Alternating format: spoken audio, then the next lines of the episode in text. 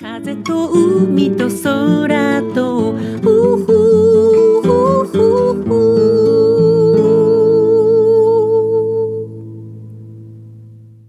皆さんおはようございます。エポ風と海と空との時間がやってまいりました。この頃の私は家の中で携帯をどこかに置き忘れるなんていうことがしばしば起きます。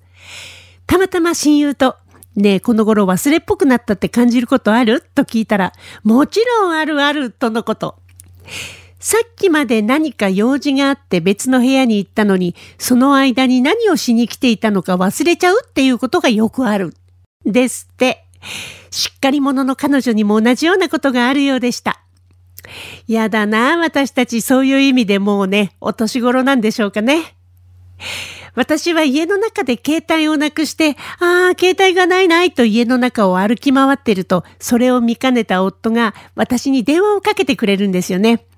なので、静かに耳を澄ましながら、どこかで着信音がしないかな？って、今度は家の中で聞こえる携帯の着信音を探し回るんですが、そういう時に限って着信音を切っていることが多くて本当に困ります。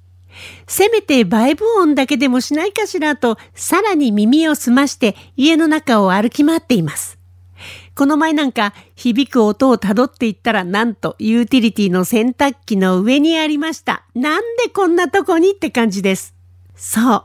家の中で遭難した携帯はいつもなんでこんなところにっていうところにあるものです。そうだ。洗濯物を干すときに一緒にこっちに持ってきていたんだったと、その時ようやく自分の動向を思い出すのでした。なんか最近の私の年齢のせいだけじゃなくて、自分の傾向について思い当たることがありました。頭の中のおしゃべりが多すぎるんですね。一つのことをしているときに別のことを考えていて何かを思いつくと最初の用事はそっちのけで思い立った方をやってしまうわけですね。そしてまた次に別のことを思いつくとそっちをやってしまう。そうすると一番最初にやろうとしていたことをすっかり忘れてしまう。そうなってたんだと、この前私気がついたんですね。なのでこの頃は一つのことをやるときはそれを完了させてから次のことをするようにと心がけています。そうするようになったら忘れっぽさが少し減ったような気がします。あなたがありのままの自分でいられる時間。この番組ではあなたの心に吹く気持ちのいい風のような F 分の1揺らぎと、そしてあなたが100%あなた成分でいられるリラックスタイムをお届けいたします。今日の一曲目。クレイジーケンバンドでタオル。エポ、風と海と空と。エポはパン派？それともご飯派？と言われたら、朝はご飯派かな。夜はお料理に合わせてパン派かな。パンはワインのおつまみにもなるし、前菜のお供にもなるし、とっても便利です。我が家から歩いてすぐのところに、宗方堂さんという美味しい天然酵母のパン屋さんがあって、私たちもうちに来てくれるお客さんたちもみんなここのパンが大好きです。晩ご飯が洋食系になったりするときにパンは欠かせないですね。美味しいオリーブオイルと塩と胡椒で食べるバケットやフォカッチャ最高です。20代の終わり、初めてスペインに行った時のことでした。レストランに入ってワインやビールを頼むとパルメザンチーズやオリーブ、そして一緒にすごく硬いバケットとバターの代わりにローズマリー入りのオリーブオイルと塩と胡椒が小皿で出てきました。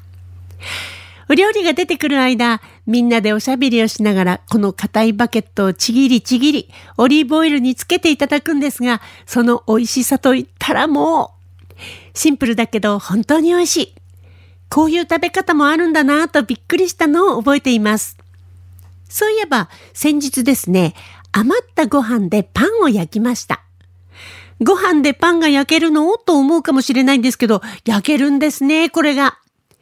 小麦粉のパンとはまた一味違うパンになりました。私にとっては新鮮なチャレンジでしたけど、一つジャンルが増えたという感じでしょうか。個人的には5パンと呼んでいます。たまたま新潟で無農薬栽培でお米や野菜を作っている友人から米粉をいただいたばかりだったので、その米粉を使って早速余ったご飯でイタリアの平焼きパン、フォカッチャを作ってみることにしました。我が家にはオーブンもレンジもトースターもないので、無水鍋を使ってお菓子やパンを焼きます。イーストやお砂糖、塩、バターはパンを焼くときと同じように使います。楽なのは小麦粉でパンを作るときみたいにあまりこねなくていいところかな。一応二次発酵までさせましたけど、普通にガスも出て膨らみました。成形して耐熱の器に入れて、表面に岩塩とオリーブオイルを塗って、そこに庭のローズマリーを散らして、無水鍋で焼いてみたら、それなりにパンっぽく焼き上がりましたよ。お米のパンということで、オリーブオイルとバター、そしてちょっとお醤油もつけて食べてみたらすごく美味しかったです。表面のカリッとしたところは、ちょっとおせんべいを思い出させてくれる感じ。それも面白かったです。次の曲です。大貫太子さんで若き日の暴浪。エポ、風と海と空と。さっきみたいに時々頭の中の独り言、おしゃべりがうるさくて困ります。頭の中のおしゃべりは私たちの左脳で起きていることらしいです。左脳は言語や理論的な思考、計算力なんかを司る役割。やっぱり私たちは言葉を扱うという仕事から左の脳を多く使うせいなのかと思えばいいのかもしれないですが、頭の中のおしゃべりは本当に困ります。右の脳は記憶に関係しているのと、情報を知識として認識して整理する役割を果たしてるんですって。そして右の脳は音楽脳、芸術脳とも呼ばれていますね。右の脳は理性的な認知、感性的認知の役割もあるそうです。でも、日本人の左脳には理性的、感性的な認知が混在しているそうですよ。私たちには聞き手というのがあるように聞き脳というのがあるそうです。それによって向いている職種もわかるそうですよ。どうやって調べるかというと、手を組んで右手の指が上なら右脳。左の指が上なら左脳。もう一つは腕を組んで右の腕が上に来るようだったら右脳。左の腕が上に来るようだったら左脳。私は両方右の脳でした。なので、うう脳。うう脳は物事や決断を直感的に行うのが特徴だそうです。まあ言ってみれば感覚で生きてるっていうことですね。それもね、自分ではすごくわかります。芸術や音楽などクリエイティブな職種に向いているとのこと。ただし、論理的な思考力は乏しいので、几帳面さが求められる職種には向かないらしい。うーん、それも納得です。ううのに向いている職業は音楽家、カメラマン、ダンサー、YouTuber、スポーツ選手ですって。うさ脳の人は物事を直感的に考えて判断は論理的に行うのが特徴。好奇心旺盛で個性的な人が多くて新しいことにチャレンジするのが好き。論理的思考でコツコツ努力する人に多いそうです。うさのに適した職業は、プログラマー、ウェブデザイナー、イラストレーター、ゲームクリエイターなどだそうです。笹脳は物事を論理的に捉えて判断も論理的に行うのが特徴。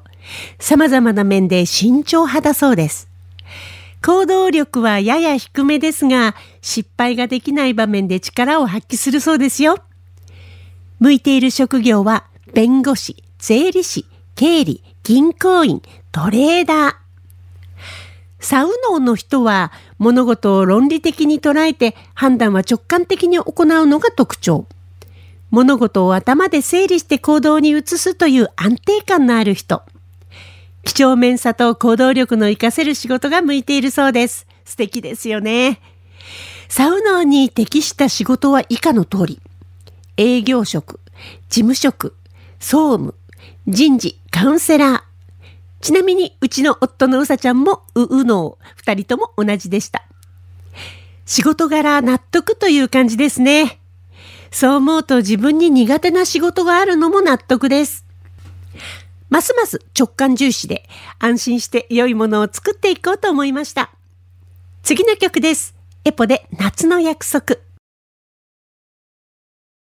エポ、風と海と空と。私はううのという直感の人という結果が出ましたけど、仕事によっては左の脳を意識することで不得意なことも克服できたりしたらいいなと思います。私の憧れは、左脳が利き脳の笹脳だな。皆さんはどうでしたか？さあ、そろそろお時間がやってまいりました。この番組では皆さんからの質問、リクエスト、メッセージ、時に番組でリスナーの方とシェアしたいという方のお悩み相談などなど、FM 沖縄のホームページまでどしどしお送りくださいね。今日最後の曲です。エポでキュンと。この作品を聴きながら皆さんとはお別れとなります。お相手はエポでした。また来週。風と海と空と